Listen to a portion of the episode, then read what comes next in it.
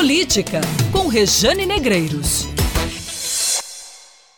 Em outubro de 2018, o Supremo Tribunal Federal julgou inconstitucional o pagamento de pensão a ex-governadores da Paraíba. A decisão foi publicada em março de 2019 e com efeito imediato. Pois bem, um ano se passou e, acredite, o pagamento de pensão vitalícia continua a ser feito. São beneficiados Antônio Roberto de Souza Paulino, Cássio Rodrigues da Cunha Lima, Cícero de Lucena Filho, José Targino Maranhão, Milton Bezerra Cabral, Ricardo Vieira Coutinho, Wilson Leite Braga. Cada um recebe R$ 23.500,82 por mês. São mais de 2 milhões de reais por ano que saem direto do Tesouro do Estado. Significa que esse dinheiro sai direto do bolso do contribuinte paraibano. E olhe que eu nem estou levando em consideração o pagamento inconstitucional que é feito a viúvas. É um achaque ao interesse público. Isso porque essa é uma pensão especial, foi aprovada pelo Legislativo aqui da Paraíba em 2006.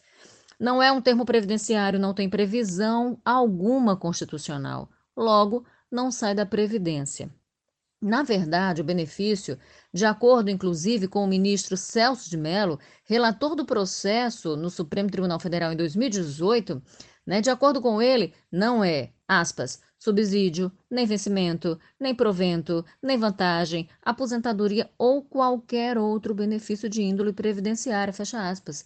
Traduzindo para você, essa é uma aberração jurídica, não tem qualquer fundamento.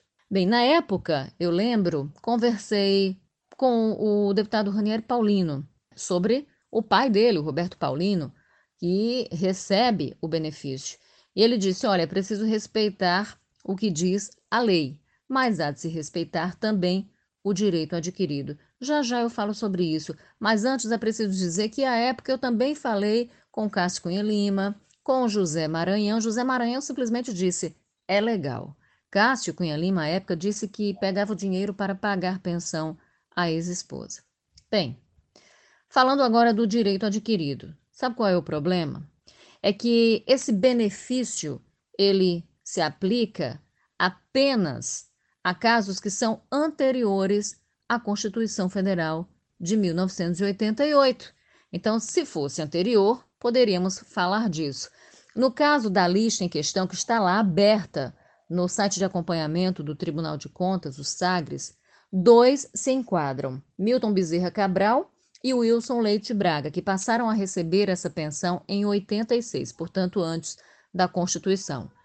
Podem alegar que é um direito adquirido, os outros não. O Supremo Tribunal Federal foi claro, inclusive, quanto a isso, quando decidiu pela inconstitucionalidade em outubro de 2018. Foi uma decisão que foi publicada, eu repito, em março de 2019.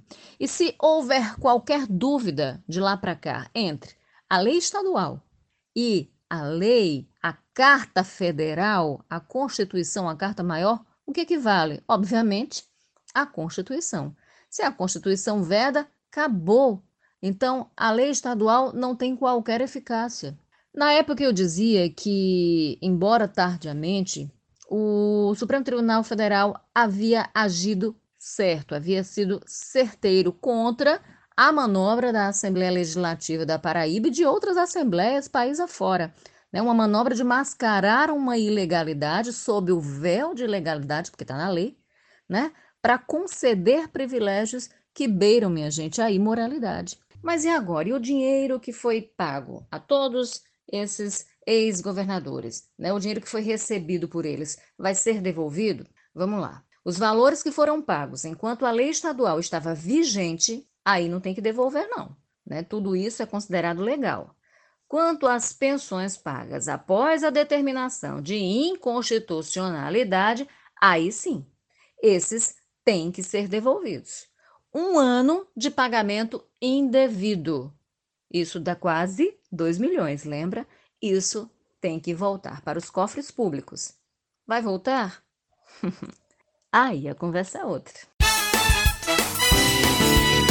Política com Rejane Negreiros.